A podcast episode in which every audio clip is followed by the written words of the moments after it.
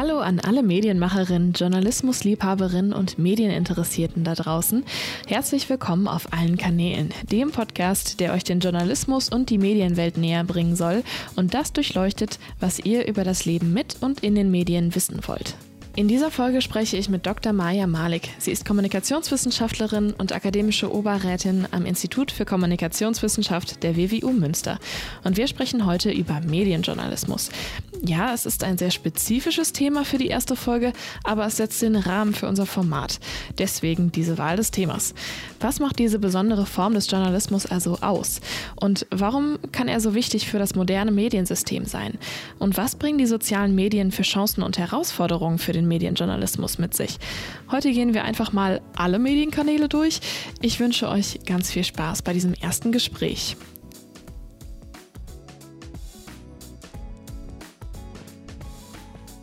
Hallo Frau Malik, willkommen auf allen Kanälen. Hallo, guten Morgen. Ich freue mich wirklich sehr, dass ich Sie als erste Expertin bei mir im Podcast zu Gast haben darf und Ihnen Fragen über einen ganz besonderen Bereich von Journalismus stellen darf. Denn heute geht es um Medienjournalismus. Und ja, Medienjournalismus, das ist zwar ich würde mal sagen, ein recht kleines Feld im Journalismus, vielleicht auch recht unbekannt, aber ich glaube, es hat trotzdem ganz, ganz viel Einfluss und auch sehr viel Potenzial für das Journalismussystem. Und umso bedeutsamer finde ich es, dass ich heute mit Ihnen sprechen darf, denn Sie haben schon seit Ihrer Promotion sich wiederholt mit medienjournalistischen Strukturen und Funktionsweisen der Bedeutung von Medienjournalismus beschäftigt. Und ja, als Kommunikationswissenschaftlerin ist das nicht Ihr einziges Forschungsgebiet. Deswegen ich würde Sie gerne einfach nochmal fragen, für unsere Hörerinnen vielleicht auch so ein bisschen, wer sind Sie eigentlich und was sind genau Ihre Forschungsgebiete in der Kommunikationswissenschaft? Ja, also erstmal vielen Dank, dass ich dabei sein darf. Ich freue mich sehr.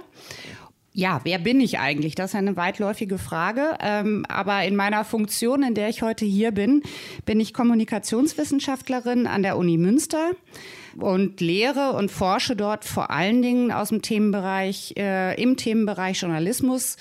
Äh, mittlerweile unterrichte ich sehr viel zum Thema Medienrecht, mache äh, Öffentlichkeit, Öffentlichkeitstheorien, soziale Ungleichheit in den Medien habe ich äh, zuletzt untersucht. Das sind so die Themen, mit denen ich mich befasse.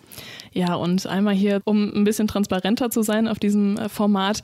Wir haben uns auch im Medienrecht kennengelernt. Sie waren nämlich genau. meine Dozentin für ein Medienrechtsseminar. Deswegen ist überhaupt dieser Kontakt zustande gekommen. Aber ja, Sie arbeiten auch immer noch im Medienjournalismus, haben ähm, Bücher veröffentlicht, schon seit der Dissertation sozusagen, um das vielleicht einmal so zu beschreiben. Medienwissenschaftliche Arbeit ähm, und Medienjournalismus, es gibt natürlich große Unterschiede, aber sie beschäftigen sich sozusagen mit dem Thema des Medienjournalismus. Ähm, da so die, der Unterschied genau, ja.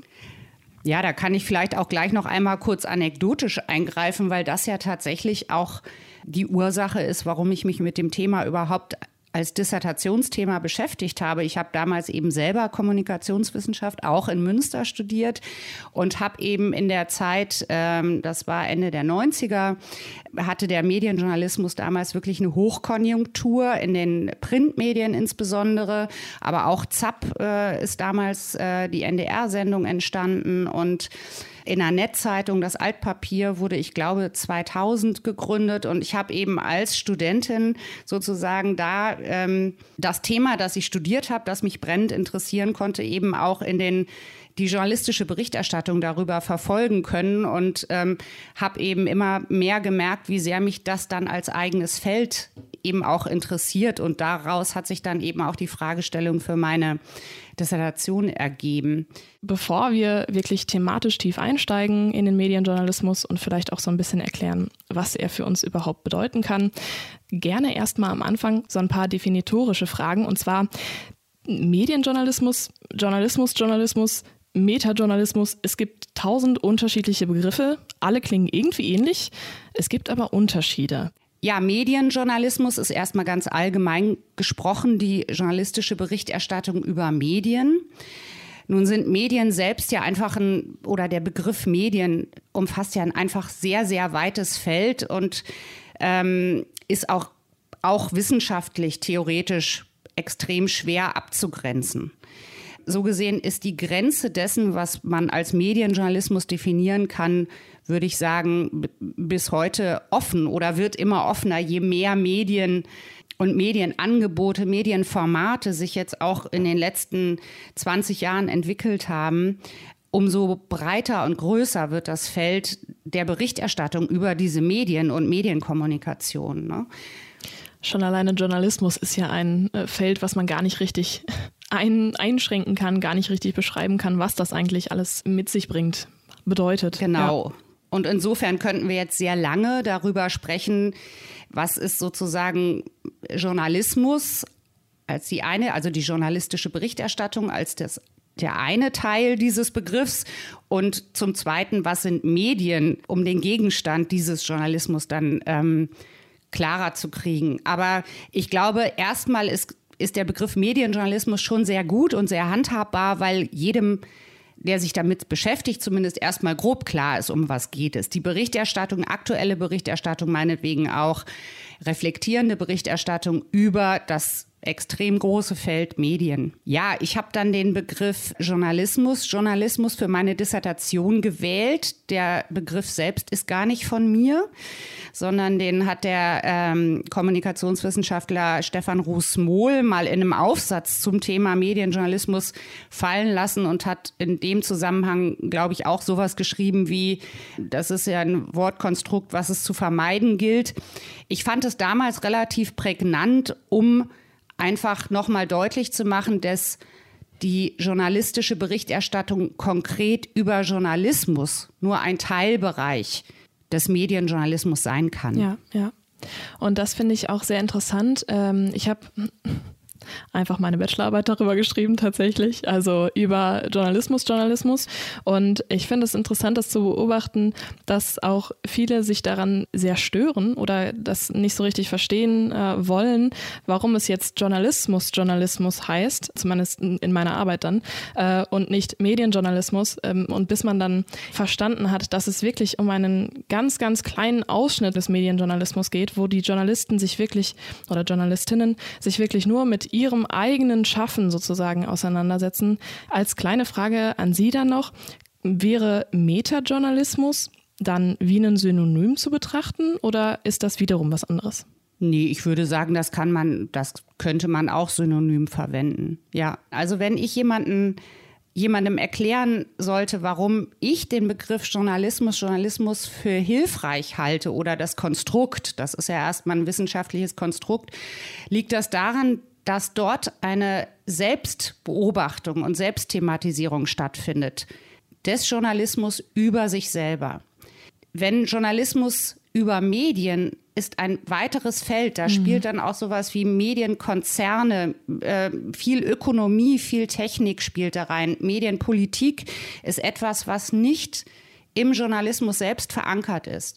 Und die Möglichkeiten, ähm, Kritik zu üben und auch Fehler zu entdecken, die sind einfach unterschiedlich, ähm, wenn, äh, wenn man sich selbst beobachtet und kritisieren will oder jemand anderen, um es einfach mal so zu sprechen. Oder dann in der Theoriesprache, wenn ein System sich selbst beobachtet und selbst kritisieren soll, funktioniert das mit anderen Möglichkeiten und Grenzen, als wenn es fremde Systeme beobachtet und kritisiert.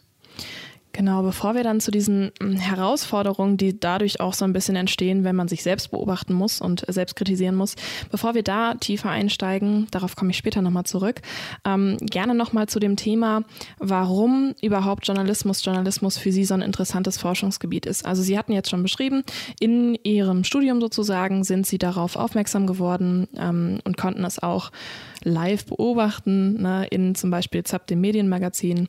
Ähm, und was waren es da für Interessensbereiche oder für Fragen vielleicht auch, die sich bei Ihnen entwickelt haben, warum Sie dann wirklich in die tiefere Forschung gegangen sind und gesagt haben, damit möchte ich mich jetzt auch in der Dissertation zum Beispiel auseinandersetzen? Das lag damals daran und das ist auch heute immer noch aktuell, wenn man sich nochmal anschaut, wie über Medienjournalismus, wenn darüber diskutiert wird, wie darüber diskutiert wird. Ähm, und zwar werden relativ viele Anforderungen an Medienjournalismus immer wieder formuliert, was der alles leisten soll. Mhm.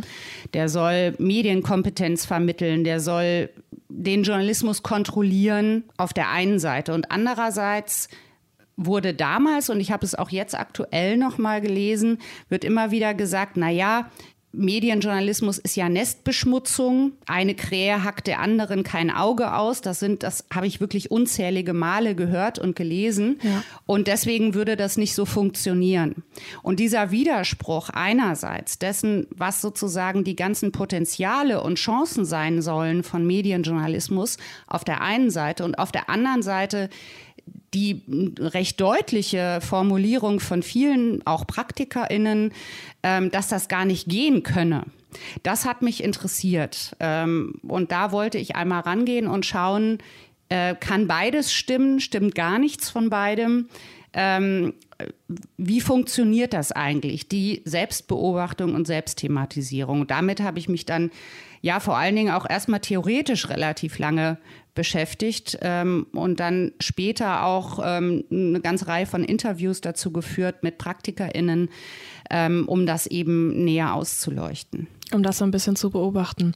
Ja, für unsere Zuhörerinnen ähm, einmal zur Struktur. Es gibt im Medienjournalismus auch unterschiedliche Arten und Weisen, das zu publizieren. Also eine medienjournalistische Redaktion zum Beispiel hm, gibt es schon seit den 70er Jahren, also ne, das wirklich in Zeitungen publiziert wurde unter einem Überbegriff Medien oder so. Das sind diese Seiten, wo ihr draufblättern könnt, wo Medien drüber steht. Das ist medienjournalistischer Inhalt. Ne, das kann jetzt sowas sein, wie dass man einfach das ähm, TV-Programm abgedruckt hat oder halt tatsächlich Berichterstattung über Berichterstattung hat. Es gibt natürlich aber auf der anderen Seite auch Möglichkeiten, ähm, gerade durch die Digitalisierung, das ist ein Thema, da können wir gleich vielleicht noch ein bisschen intensiver drüber sprechen, dass äh, sich sowas auch ein bisschen ausgelagert hat. Also man nicht mehr unbedingt im journalistischen System selber darüber sprechen muss, über die eigene Redaktion oder über vielleicht auch verbundene Redaktion, sondern dass man mit einer gewissen Unabhängigkeit berichten kann, weil man jetzt zum Beispiel Blogs haben kann ähm, und da ohne wirklich im System selbst eingeschlossen zu sein, darüber berichten kann. Ähm, bei Ihrer Beobachtung, Sie haben ja gesagt, dass sie sich vor allem auch damit auseinandergesetzt hat, ob sowas überhaupt funktionieren kann, über das eigene System zu berichten, wenn es diese ganzen Einschränkungen gibt. Ähm, was würden Sie denn sagen, wie Sie das beobachten? Kann man im eigenen System Kritik äußern? Ist sowas möglich? Ist man dann reiner Nestbeschmutzer? Muss man vielleicht sogar in ein unabhängiges Medium übergehen, um vernünftig zu berichten? Also das sage ich jetzt meiner Beobachtung nach nein. Also in der, in der Theorie gibt es bestimmte Schwierigkeiten, die lassen sich bestimmt auch immer vereinzelt ähm, beobachten. Aber wenn ich jetzt beispielsweise sowas sehe wie das Altpapier, was beim NDR gehostet wird, was online erscheint und auch schon ähm, seit 20 Jahren online erscheint, die können sogar können auch den öffentlich-rechtlichen Rundfunk kritisieren und ähm, es hängt tatsächlich von der konkreten Form und Organisationsform mhm. ab. Es gibt dann wiederum sicherlich auch Redaktionen und äh, Umgebungen, wo das nicht möglich ist. Jetzt zuletzt bei der Ippen-Gruppe Genau das Beispiel wollte ich auch gerade nennen, ja. Ähm, hatten wir das, vielleicht ähm, führen wir das noch an anderer Stelle nochmal aus, aber wo es dann eben, wo, wo es dann externe Beobachtungen braucht, das waren ja die Enthüllungen über äh, das Benehmen von äh, und, und Agieren von Julian Reichelt als Bildchefredakteur. Da kann ich vielleicht auch einfach mal kurz abnehmen, ähm, um das kurz in Kontext zu bringen. Also äh, für alle, die es nicht mitbekommen haben oder sich nicht so viel damit beschäftigen, also letzten Oktober gab es eine Veröffentlichung in der New York Times, tatsächlich sogar in den USA, ähm, über den Ex-Bildchef Julian Reichelt. Und ähm, es ging vor allem um seinen Umgang mit jungen Frauen in der Redaktion. Ähm, es wurde dann von einer fragwürdigen Unternehmens Unternehmenskultur im Axel Springer Verlag allgemein gesprochen. Also es hat wirklich groß aufgezogene Recherche auch. Und tatsächlich gab es auch in Deutschland ein Investigativteam, äh, die sich monatelang mit diesem Fall auseinandergesetzt haben. Und das wurde, das, also es war ein Ippen-Investigativteam ähm, von der Ippen-Gruppe, Verlagsgruppe.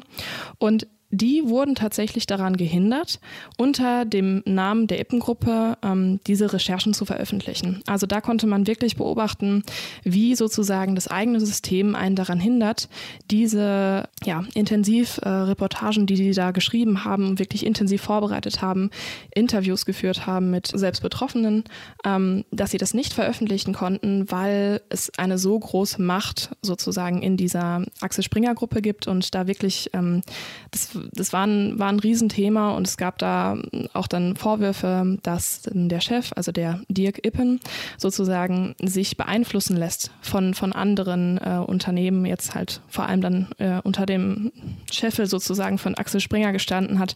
Und das Investigativteam musste dann tatsächlich abwandern, durften nicht in der Ippen-Gruppe äh, das veröffentlichen und sind dann zum Spiegel gegangen und haben es dann da veröffentlicht.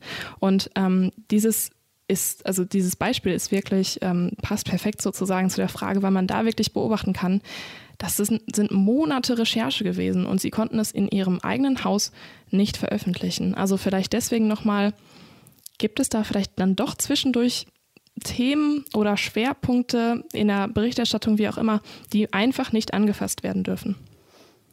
Äh, ja, aber eben nicht überall. Also das hängt, das hängt doch wirklich ganz konkret dann von einer Unternehmenskultur, sicherlich von konkreten Chefredaktionen ab, von einem Selbstverständnis von Redaktionen, ob ähm, solche Veröffentlichungen möglich sind oder nicht. Nehmen wir das Gegenbeispiel, äh, die Relotius-Affäre beim Spiegel. Äh, Klaas Relotius hatte über viele Jahre Reportagen im Spiegel veröffentlicht, hat äh, renommierte Journalistenpreise gewonnen für diese Reportagen, die eben in Teilen frei erfunden waren. Und äh, im Spiegel selbst wurde eben dann selbst offengelegt, warum Offen also dass umgegangen. das passiert ja. ist und wie das passiert ist. Also es wurde äh, im Spiegel grundsätzlich ähm, sozusagen dann zumindest offensiv damit umgegangen. Das muss man so nehmen. Und jetzt kommen wir aber zu dem mhm. Punkt, wo ich glaube, dass auch bei diesem Beispiel schon sichtbar wird, dass die Berichterstattung über das eigene System mhm. nicht genauso funktionieren kann äh, wie Berichterstattung über etwas anderes. Nehmen wir an, äh, die Spiegelredaktion deckt einen Fälschungsskandal im Bereich Wirtschaft auf. Da werden solche Veröffentlichungsentscheidungen dann sicherlich ganz anders ablaufen. Nämlich viel klarer ist dann, dass veröffentlicht wird, wenn man genug Belege hat und das eben auch schonungslos ähm, berichtet wird, während ähm, sicherlich auch im Fall äh, Relotius dann das muss eine strategische Entscheidung sein. Es kann nicht nur eine journalistische Entscheidung, sondern es muss auch eine ja. organisationsstrategische Entscheidung sein. Wie gehen wir damit um, dass bei uns Fälschungen publiziert wurden und wie kommen wir am saubersten aus der Nummer wieder raus? Und in dem Fall ist sicherlich und ganz bestimmt die sauberste Lösung mit so einer, ja, mit so einem katastrophalen Verlauf, Verlauf und mit dem, was sich da an Fehlern eben auch gezeigt hat, ähm, ja. in der, ja, auch in, in, dem, in dem Prüfen von Fakten und so weiter, ist der, das Einzige, wie man da einigermaßen gut wieder rauskommt, ist eben Transparenz und Offenheit. Also mhm. so gesehen, ich habe gesagt, ja, Fehler ähm, oder, oder es können kritische Themen aus dem eigenen Laden, sage ich jetzt mal salopp, veröffentlicht werden, aber die ähm, die Leitentscheidung, die dahinter steht, ist dann nicht, kann nicht mehr nur eine journalistische sein, sondern es muss eben auch eine strategisch-unternehmerische sein. Ja, und das ist vielleicht auch noch so ein anderer Themenkomplex. Also Medienjournalismus soll ja auch zu einer gewissen Glaubwürdigkeitsförderung ähm, beihelfen, gerade durch so etwas wie Transparenz. Gerade dadurch, dass man dann auch beschreibt, okay, JournalistInnen sind ja auch nur Menschen, ne? also die machen auch Fehler, selbst wenn das wirklich ähm, in der Veröffentlichung, die dann von vielen gelesen wird, äh, ne, natürlich ein ganz, ganz anderes Ausmaß hat, als wenn ein Alt Alltagsmensch jetzt ein, eine falsche Aussage macht ne? Mhm. und dann seinen drei Freunden beschreibt, schreiben muss, oh, das habe ich falsch eingeschätzt. Da hat ein, ein Journalist, eine Journalistin natürlich nochmal eine ganz, ganz andere Tragweite. Aber dennoch kann man natürlich nicht fehlerfrei berichten. Und es, es wird dann auch immer wieder äh, so etwas geben. Aber die Frage ist, wie geht man damit um? Und vor allem halt auch, wie bringt man es dann an die ZuschauerInnen, ZuhörerInnen, die die Originalaussage gelesen haben. Zum Beispiel äh, bei einem Relotius-Fall, da war das ja jetzt, das hat die Nachberichterstattung, also die, die Auseinandersetzung mit Relotius hat solche Wellen geschlagen, dass das bei allen angekommen ist ne? und dass man das sehr gut reflektieren konnte. Okay, was waren das für Geschichten? Aber diese Verbesserung im Nachhinein, das finde ich schon ein sehr, sehr interessantes Thema, weil man da ja schon irgendwie beobachten muss, wie schafft man es denn, wenn Fehler passiert sind, die zu verbessern oder zu korrigieren und trotzdem die gleiche Leserschaft auch wieder äh, mit an Bord zu haben, beziehungsweise dass es überhaupt bei den Leuten ankommt. Da kann man zum Beispiel vielleicht nennen bei den Elefantenrunden. Ne? Wenn das, das sind live Live-Talks. Da können die JournalistInnen, die jetzt dann die Fragen stellen, nicht groß alles nochmal gegenchecken, Fact-Checking machen sozusagen. Mhm. Und ähm, da wird dann nachher versucht, das noch so ein bisschen aufzuholen, indem man dann sagt, ja, so und so viel Prozent hat der und der Politiker, die und die Politikerin gerade gelogen. Das, mhm. Das, da denke ich dann immer so, okay, Gut, mir jetzt im Nachhinein zu sagen, wie viel davon gelogen war, ähm, ich dann aber äh, sozusagen diese ganze Elefantenrunde schon geguckt habe und natürlich dachte, dass das echte Aussagen sind. Ähm, wie schafft man es denn dann, nochmal diesen, diesen Dreh zu bekommen und zu sagen, jo, man kann Fehler machen, aber die im Nachhinein dann erst zu erklären, ist das überhaupt effektiv? Also haben Sie vielleicht äh, so eine kleine Einschätzung dazu, wie man diese Fehlerkorrektur wie man die effektiv gestalten kann? Ich glaube allerdings, dass das jetzt ein Thema ist, was gar nicht speziell äh, zum Thema Medienjournalismus gehört, sondern das hat ja ähm, was mit einer äh, Kultur, Fehlerkultur im Journalismus zu tun, die sich auch in den letzten 20 Jahren total gewandelt hat und sich wandeln muss, weil ähm, das Publikum, die RezipientInnen einfach viel mehr Transparenz auch erwarten. Und auch und, einfordern. Mhm. Ja, und auch also gar nicht zu verstehen ist, warum man, warum man Dinge nicht korrigieren sollte. Ähm, und in meinen Augen hat das Korrigieren im Nachhinein hilft vielleicht denjenigen, die falsch dargestellt wurden, über die ähm, vielleicht auch falsche oder falsche Zusammenhänge, die erklärt wurden. Vielleicht hilft es nicht, oder es hilft sicher nicht immer, das alles dann richtig zu stellen. Es ist halt tatsächlich rein auch rechtlich ja eine Pflicht, wenn ich über Personen zum Beispiel falsche Aussagen treffe, äh, dass ich das dann richtig stelle und korrigiere, einfach weil die Reichweite theoretisch ja einfach sehr groß sein kann äh, dessen, was da falsch in, in Umlauf gebracht worden ist. Deswegen finde ich das zum Beispiel, ist es im Online-Journalismus einfach sehr schön und sehr elegant, dass man dann korrigieren kann und auch offenlegen kann, dass ja. man dort korrigiert hat. Und da glaube ich, dass das zum Beispiel sehr zur Glaubwürdigkeit, es gibt da auch ein paar Studien dazu, dass das sehr zur Glaubwürdigkeit beiträgt. Genau, aber das hat dann weniger was mit der, glaube ich, was mit der Reflexion vom Journalismus über Journalismus zu tun, sondern ist tatsächlich so eine Alltagspraxis, die helfen kann, äh, den Journalismus glaubwürdiger zu machen. Sie hatten ja auch schon beschrieben, sozusagen der Medienwandel, der ändert ja auch so ein bisschen die Verantwortung, die JournalistInnen vielleicht haben, aber auch die Perspektive, die ZuschauerInnen oder RezipientInnen auf den Journalismus und auf JournalistInnen haben.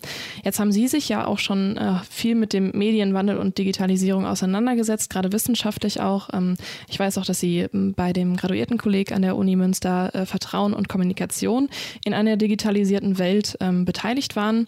Ist es ja schon interessant, mal so zu beobachten, okay, wie entwickelt sich dann aber halt auch irgendwo die Wirksamkeit oder die Bedeutung, vielleicht Verantwortung von Journalismus in digitalen Medien, zum Beispiel auf den sozialen Medien oder in Blogs.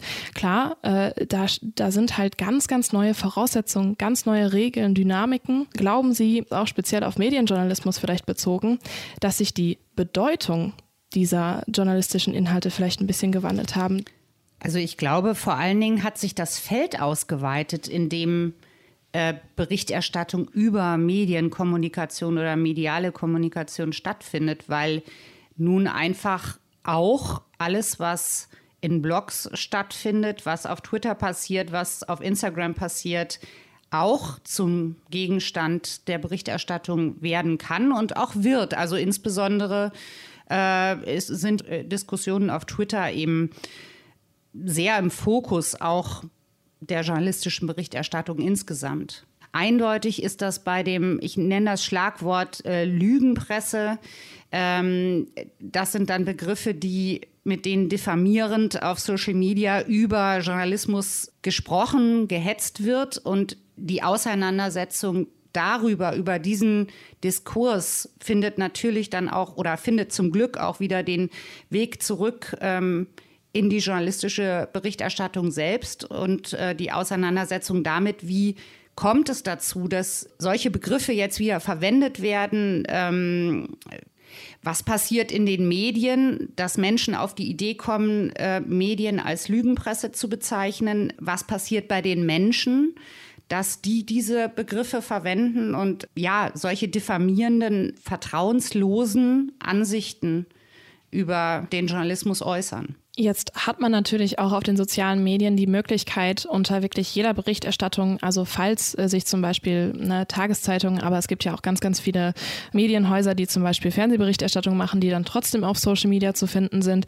Man kann da ja auch die Dynamik wirklich sehr interessant beobachten, dass sozusagen diese direkter, dieser direkte Kontakt zwischen den RezipientInnen und den Kommunikatoren, also in dem Fall halt die JournalistInnen, ähm, dass er wirklich die ganze Zeit live auf Social Media mitbeobachtet werden kann, den es halt vorher gar nicht so richtig gab. Also diese Nahbarkeit sozusagen des Journalismus ähm, hat ja jetzt eine ganz, ganz neue Dimension auch bekommen und ähm, würden Sie das positiv empfinden? Also würden Sie sagen, ja, es ist ja eigentlich gut, dass man auf Social Media dann auch zum Beispiel, wenn es dann einen, einen Kommentar gibt oder eine Kritik gibt, kann man ja auch da direkt drauf, drauf reagieren.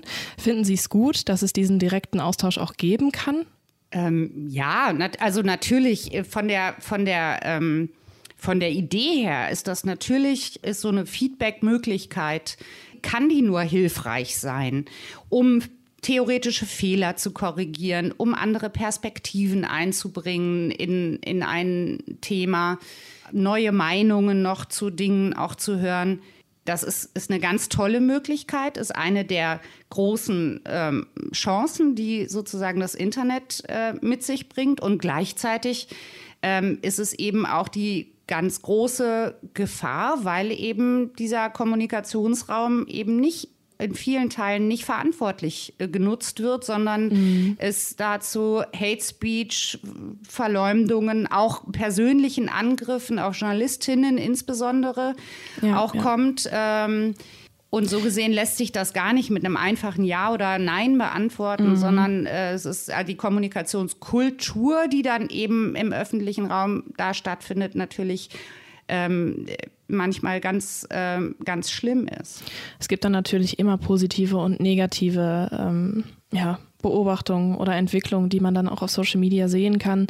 Jetzt haben wir ja auch gerade gemerkt, dass in den, gerade in der Corona-Zeit, ähm, JournalistInnen wirklich äh, ja, vermehrt auch auf der Straße offen angegangen wurden, also da auch wirklich gefährdet wurden sozusagen.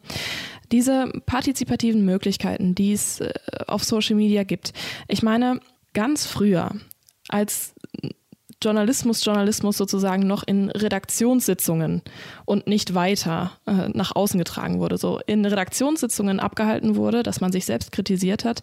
Feedbackschleifen in Redaktionen sind was Alltägliches, ganz normal, ähm, dass sich da JournalistInnen untereinander austauschen, was haben wir gut gemacht, was haben wir schlecht gemacht. Die sind ja allerdings aber auch alle sich dessen bewusst, was es für journalistische Praktiken gibt, was es für Arbeitspraktiken gibt, was es für Einschränkungen gibt, was möglich ist, was nicht möglich ist.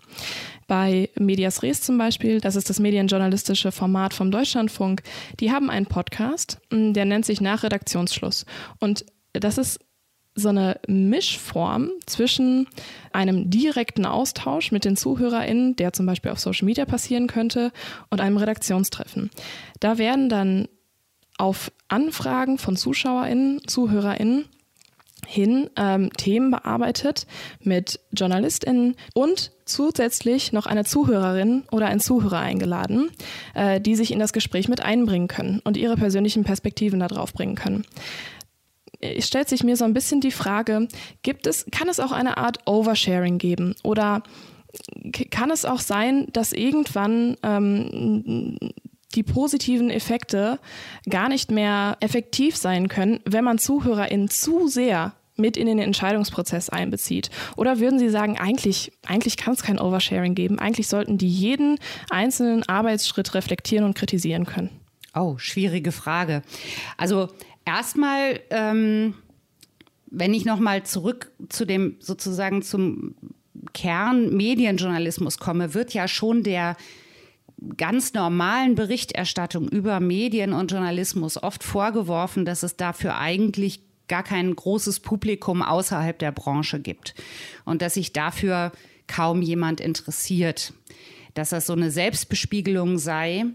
Ich glaube das nicht. Ich glaube zum Ersten, dass es für die Branche selber sehr wichtig ist, sich zu reflektieren und ruhig auch im öffentlichen Raum eben, ähm, dass das wichtig ist, um eben, ja, warum soll der Journalismus, warum sollen die Medien nicht genauso kritisch reflektiert und diskutiert werden wie Wirtschaft, wie, Wir wie Politik und so weiter. Ähm, also deswegen glaube ich, dass die öffentliche Beschäftigung mit Medien und Journalismus sogar sehr wichtig ist. Einerseits. Andererseits kann es theoretisch ein Oversharing geben, dass man sagt, warum diskutiert man jetzt alles mit allen aus? Wobei ich da jetzt erstmal sagen würde, na ja, wer nicht mitmachen will, muss sich den Podcast ja nicht anhören.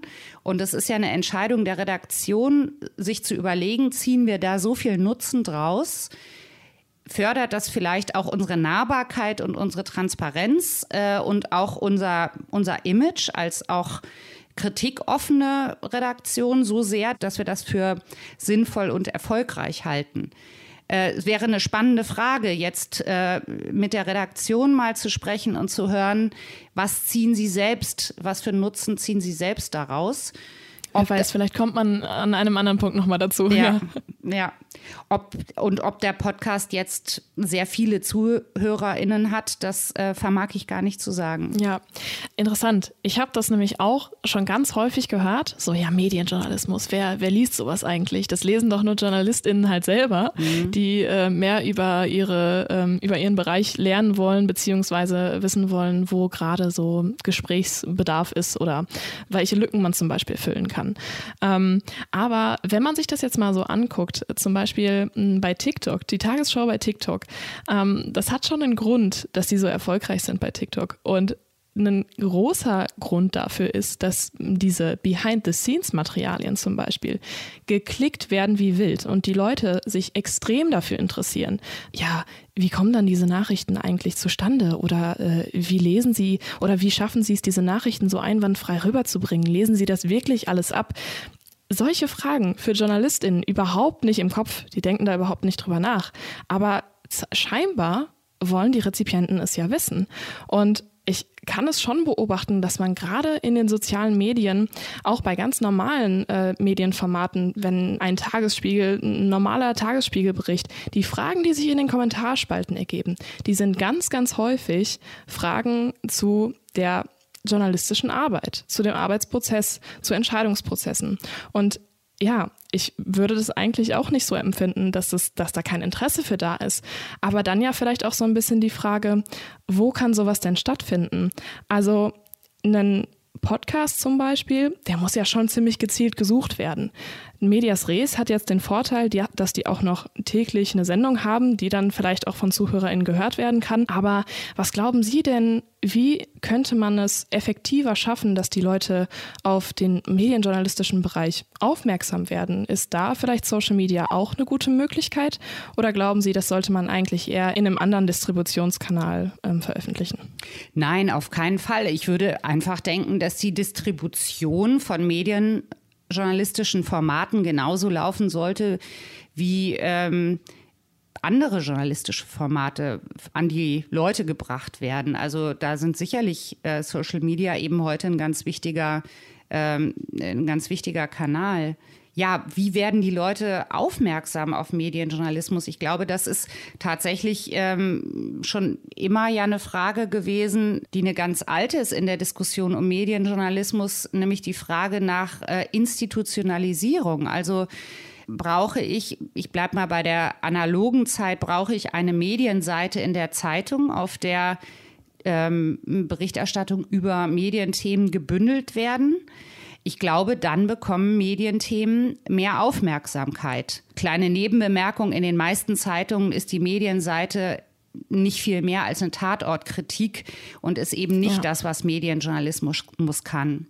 Aber solche Formate, ähm, die eben im Hörfunk, ähm, ja, zum Beispiel in Medias Res, aber Töne, Texte, Bilder bei WDR 5, klare Formate, also Redaktionen einerseits und andererseits klare Orte, an denen Medienjournalismus stattfindet, ZAP im Fernsehen, das sind sicherlich Sachen, die helfen dabei, dass ähm, Rezipientinnen bewusst wird, ähm, dass es hier ein, ein, Ort ist, wo ich mich über Medien und das Zustandekommen von Medienberichterstattung ähm, informieren kann. Genauso eben wie dann konkrete Orte im Netz, wie bei Übermedien oder Altpapier ähm, um nur jetzt erstmal zwei zu nennen, wo ich regelmäßig aktuelle Berichterstattung über Medien bekomme.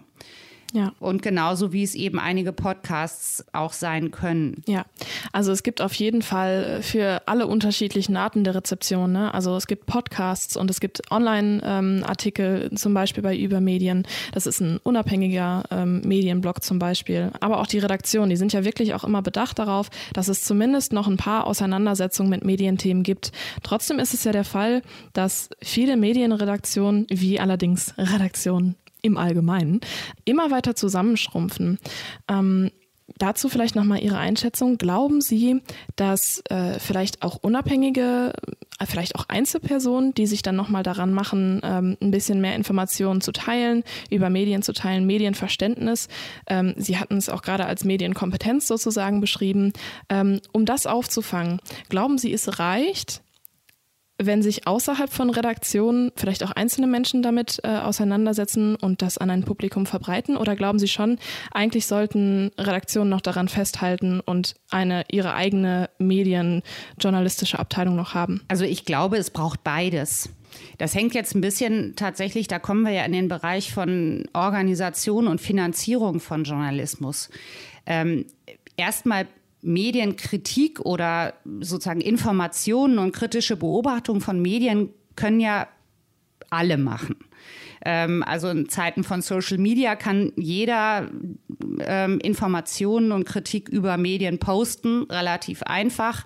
Ähm, jeder kann theoretisch einfach einen Blog oder einen Videokanal aufsetzen und dazu was sagen da ist dann immer die Frage, wie professionell ist es äh, realistisch denkbar, dass das passiert, ohne dass das auch eine finanzielle Grundlage hat und vielleicht auch organisatorische Kapazitäten, die über das hinausgehen, was eine einzelne Person schaffen kann.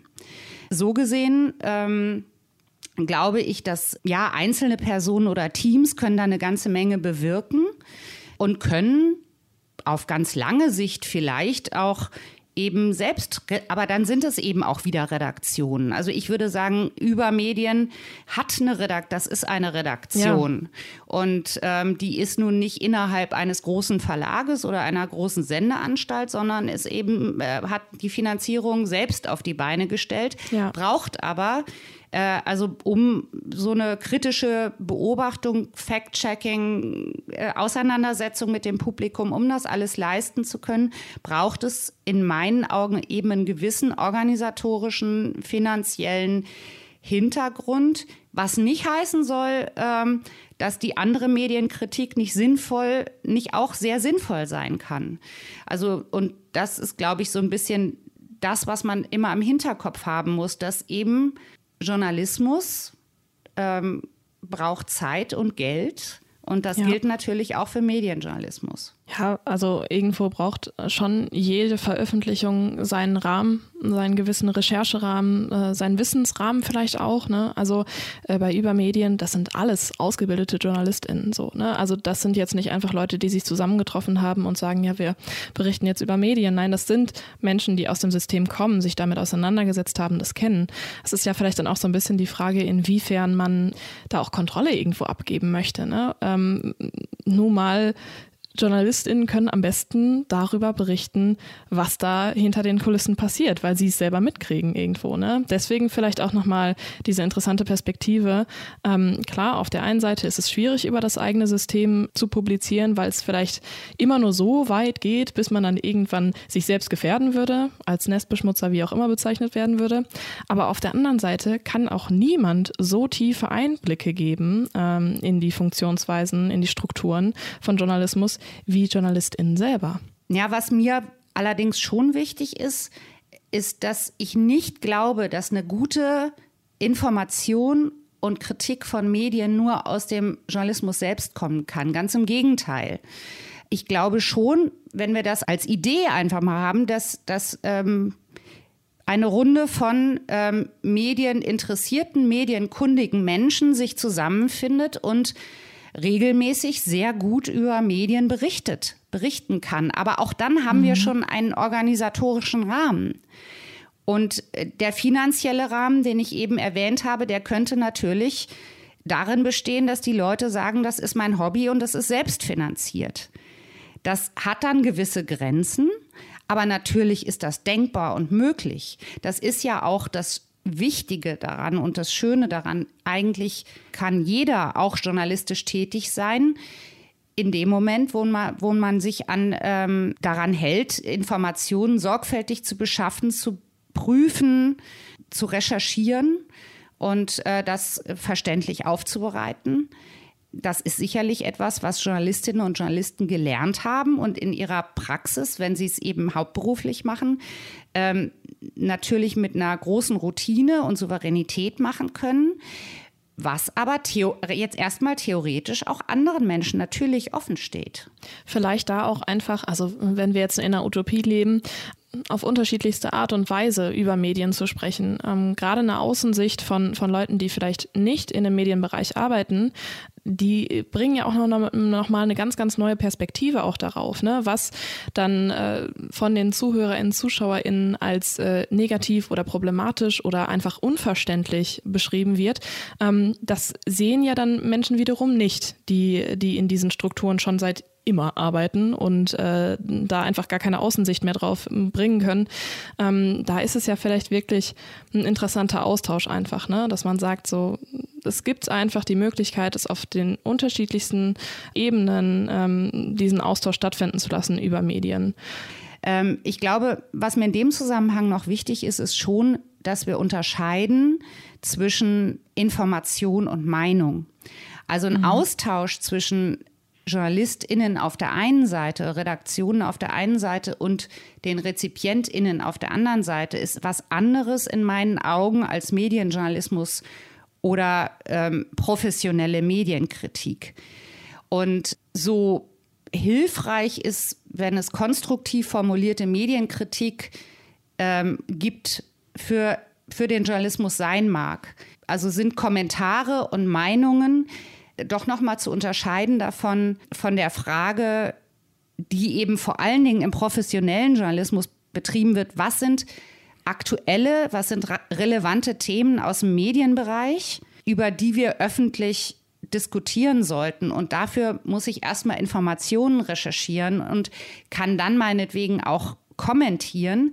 Ähm, aber das ist sozusagen ja erstmal das, was was dann in Richtung journalistischer Medienkritik geht. Und das ist was anderes, als wenn von allen möglichen Menschen Meinungen über Journalismus verbreitet werden. Das ist mir nochmal ziemlich wichtig. Es ist ja auch sowieso eine, auch da sind wir wieder auf definitorisch sehr, sehr dünnem Eis, ne? weil klar, äh, einen Austausch über Medien würde ich jetzt auch nicht unbedingt direkt immer als Medienjournalismus äh, bezeichnen. Für mich fehlt dann auch irgendwo die Pu Publikation sozusagen ne? als, als Übergang. Wenn man jetzt aber ein Gespräch nehmen würde, ähm, wie zum Beispiel mit einem Zuhörer, äh, einer Zuhörerin oder wie auch immer, und das veröffentlicht, das wiederum ist dann wieder Medienjournalismus. Ne? Also ja, es ist, es ist, glaube ich, einfach schwierig, das so vernünftig definitorisch zu beschreiben, aber ähm, natürlich es ist schon ein Unterschied, ob man jetzt einfach hergeht und darüber sich austauscht, darüber spricht. Das macht dann nicht gleich Medienjournalismus. Nee, Nee, in meinen Augen nicht. Also das ist ein, ja. das ist schon ein ganz, ganz großer Unterschied. Und da sind wir dann bei der, bei der Eingangs, bei dem eingangs formulierten Thema, was ist Journalismus? Und äh, mhm. da könnten wir uns jetzt noch stundenlang drüber Stunden unterhalten. Ja. Ähm, aber das sozusagen das, was den besonderen Wert, zumindest von professionellem Journalismus, ausmacht, ist eben schon die Gebundenheit immer noch an die Frage, sind Dinge verifiziert? Sind sie verifiziert? Ähm, sind sie in irgendeiner Form relevant? Auch darüber lässt sich dann weit streiten. Und es mhm. geht eben auch um Informationen und es geht nicht nur um Meinungen, nicht nur. Ja. Ähm, und da sehe ich einen großen Unterschied äh, zu vielen, nicht zu allen, aber zu vielen Auseinandersetzungen, die dann in Social Media über Medien stattfinden. Da geht es um, fand ich dieses gut oder schlecht. Aber natürlich kommen da auch viele relevante Informationen dann wieder dazu, so gesehen. Ja. Wobei das auch wieder so eine grundsätzliche Frage irgendwie aufwirft, weil ja, ähm, ich finde auch, dass es sehr schnell zu beobachten ist, dass auf Social Media dann viel mit Meinungen und auch mit gefällt mir das oder gefällt mir das nicht, will ich das lesen oder will ich das nicht lesen. Also zum Beispiel das, was Sie ganz am Anfang gesagt hatten, äh, als ich von Medias Res gesprochen habe, ja, wer das nicht hören will, der muss es sich halt auch nicht anhören oder wem das Format nicht gefällt oder so. Aber es ist ja schon zu beobachten, dass äh, viele hm, FollowerInnen, wie auch immer, äh, auf den sozialen Medien sich das aber trotzdem irgendwie als Recht rausnehmen, das ja trotzdem zu beurteilen. Und für sie ist es in dem Fall ja berechtigte Kritik. Und da, finde ich, schließt sich nämlich der Kreis wieder so ein bisschen. Partizipative Möglichkeiten sind super, sind wir alle einer Meinung, aber hat das irgendwo Grenzen, weil einfach das Gespräch auf einer Ebene stattfindet, die überhaupt nicht mehr gerechtfertigt ist. Ja, aber da bleibe ich noch mal bei dem Unterschied. Da komme ich vielleicht auch noch mal zu definitorischen. Ich glaube, da helfen einfach Begrifflichkeiten. Ähm, wenn wir über den Begriff Medienkritik reden, dann können wir unter dem Begriff Medienkritik würde ich alle äh, Beobachtungen, Thematisierungen von Medien, Medienangeboten, Medienakteuren, Medienorganisationen fassen. Medienjournalismus ist aber enger gefasst. Medienjournalismus ja. ist eine äh, nach journalistischen Kriterien erfolgende Kommunikation über Medien. Und deswegen ist Medienjournalismus nicht das Reden über Medien, sondern ja, ja. Äh, es ist mhm. schon die Auseinandersetzung damit, was sind ähm, relevante Themen, Meinungen, die dann ähm, publiziert werden. Deswegen da würde ich die, die äh, Grenze, also da schon eine Grenze ziehen. Auch wenn die im Einzelfall ganz sicherlich schwer zu ziehen ist. Aber deswegen würde ich eben Gespräche über Medien, auch wenn sie im Öf via Social Media im öffentlichen Raum stattfinden, nicht automatisch oder auf gar keinen Fall als Medienjournalismus äh, klassifizieren. Und würden Sie in dem Bereich sagen oder glauben Sie, dass eine Kombination vielleicht aus Medienlehre und Medienjournalismus da irgendwo einen produktiveren Zweck erfüllen würde, weil die Menschen sozusagen gleichzeitig auch darüber gelehrt werden, wie sie überhaupt rezipieren müssen oder wie sie überhaupt Medien verstehen können? Also ich glaube, dass Medienjournalismus grundsätzlich ganz viel dazu führen, äh, also nein, ganz erheblich dazu beitragen kann, dass Menschen über die Funktionsweise und das Zustandekommen von Medien angeboten, dass sie darüber lernen und darüber auch Medienkompetenz entwickeln können. Das setzt mhm. aber natürlich voraus, dass eben auch einzelne Menschen relativ regelmäßig sich ähm, die Zeit dafür nehmen, sich mit Medienthemen auseinanderzusetzen. Und das, glaube ich, kann, das kann sehr viel bringen. Ob es ähm, sozusagen, ob dieses Angebot, was von medienjournalistischen Formaten gemacht wird, wie, wie doll das genutzt wird, das vermag ich jetzt nicht zu sagen. Man hört immer nicht so viel, aber genaue Zahlen dazu äh, kenne ich gar nicht. Und ich finde es auf, auf eine Art auch fast wieder sympathisch, dass diese genauen Zahlen im Bereich Medienjournalismus gar nicht so eine große Rolle spielen, ja. sondern es werden medienjournalistische Formate angeboten, sind heute durch, durchs Netz eben leichter verfügbar denn je und oft auch ähm, umsonst. und äh, kann ganz viel zu Medienverständnis beitragen. Ich glaube, wenn wir das jetzt als Medienlehre oder Medienausbildung oder so kennzeichnen würden, dann wäre jetzt fast wieder die Frage, ja, wären das dann, ähm, keine Ahnung, wie die Einführung in die Kommunikationswissenschaft, äh, sollte die nicht jeder haben? Da sind wir schon fast eher äh, sozusagen bei der Frage oder bei dem Punkt, der ja ganz viel aufgegriffen wird und ich teile das absolut. Warum gibt es keine keine Medienerziehung, keine Medienkunde ja, ja. als Fach in der Schule oder als festes Fach. Es wird ja sicherlich teilweise auch eingebaut in andere Fächer.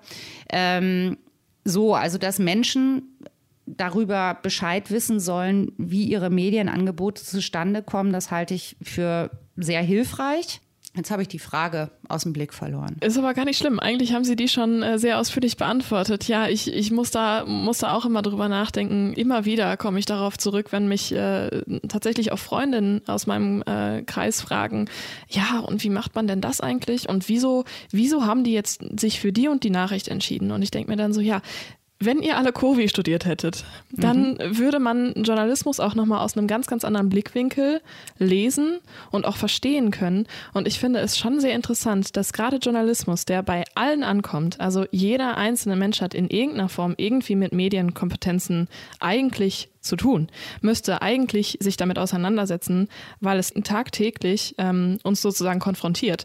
Wenn wir uns jetzt mit aktuellen Themen zum Beispiel auch beschäftigen, kann man ja auch sehen, dass äh, der Journalismus ähm, gerade in einer aktuellen zum Beispiel Kriegsberichterstattung ja auch nochmal eine ganz besondere, ganz neue Bedeutung auch für, für das Publikum bekommt, weil es sozusagen der erste Zugangskanal zu Informationen aus wirklich Kriegsgebieten ist. Und da wäre es ja auch nochmal äh, wirklich spannend zu beobachten, inwiefern eine gewisse Transparenz mit journalistischem Umgang mit Themen wie zum Beispiel Krieg äh, auch verarbeitet wird von den Redaktionen selber. Ja, ich glaube, dass jetzt einfach die, die Kriegsberichterstattung gerade sehr, sehr gut zeigt, dass Medienjournalismus etwas ist, was ähm, nicht nur organisiert auf konkreten Orten oder in konkreten ähm, Redaktionen stattfinden kann, sondern eben auch, wenn es, wenn der Anlass groß genug ist, dann eben auch tatsächlich ähm, überall im Blatt, äh, überall in der Sendung ähm, stattfindet.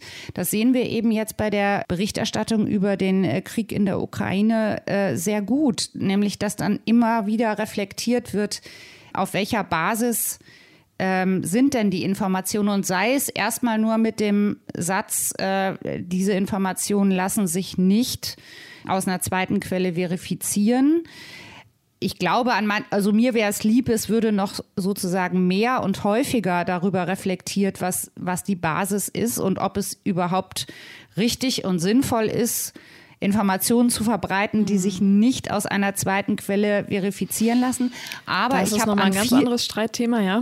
Mhm. Genau, aber ich habe an vielen Stellen eben wahrgenommen, ähm, dass zumindest ähm, zu Beginn auch darüber berichtet wurde, wie schwierig es ist, äh, zurzeit hochwertige, gesicherte Informationen über das Kriegsgeschehen zu bekommen und zu bringen und eben auch die Grenzen der eigenen Berichterstattung eben aufzuzeigen. Und da würde ich sagen, das ist auch ein klassisches Beispiel für äh, Medien oder sogar Journalismus, Journalismus.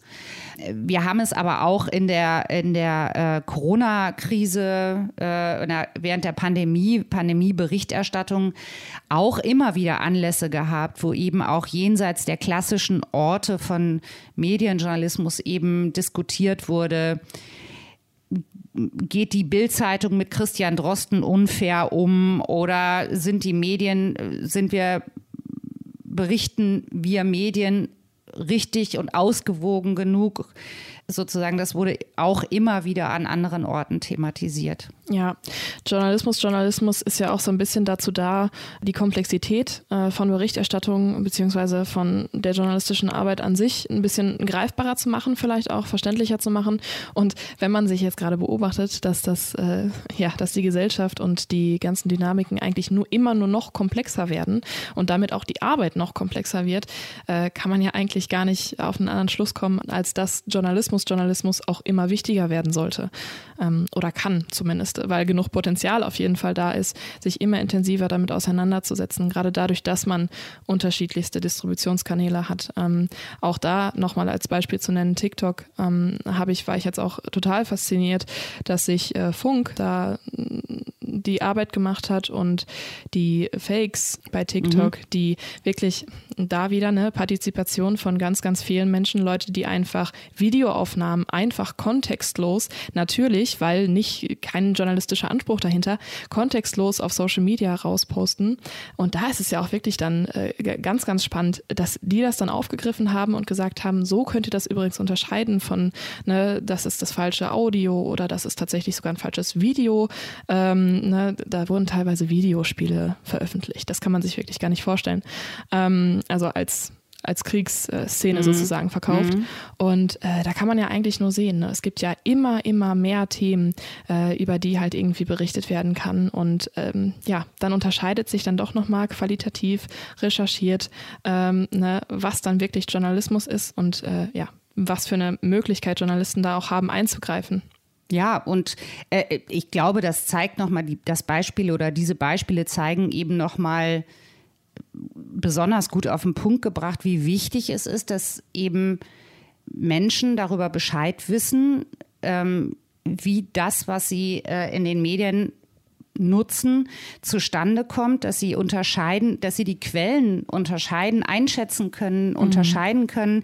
Ich meine, wenn wir überlegen, dass wir, ich glaube, jeder durchschnittlich mindestens drei Stunden am Tag mit ähm, äh, mit Medienkonsum. Und das ist jetzt wirklich nur so ein Durchschnittswert, der auch schon viele alte Leute ohne Social Media Nutzung mit einschließt, äh, dass wir so, so viel Medien konsumieren, dass wir fast alles, was wir über die Welt wissen, ja, ja.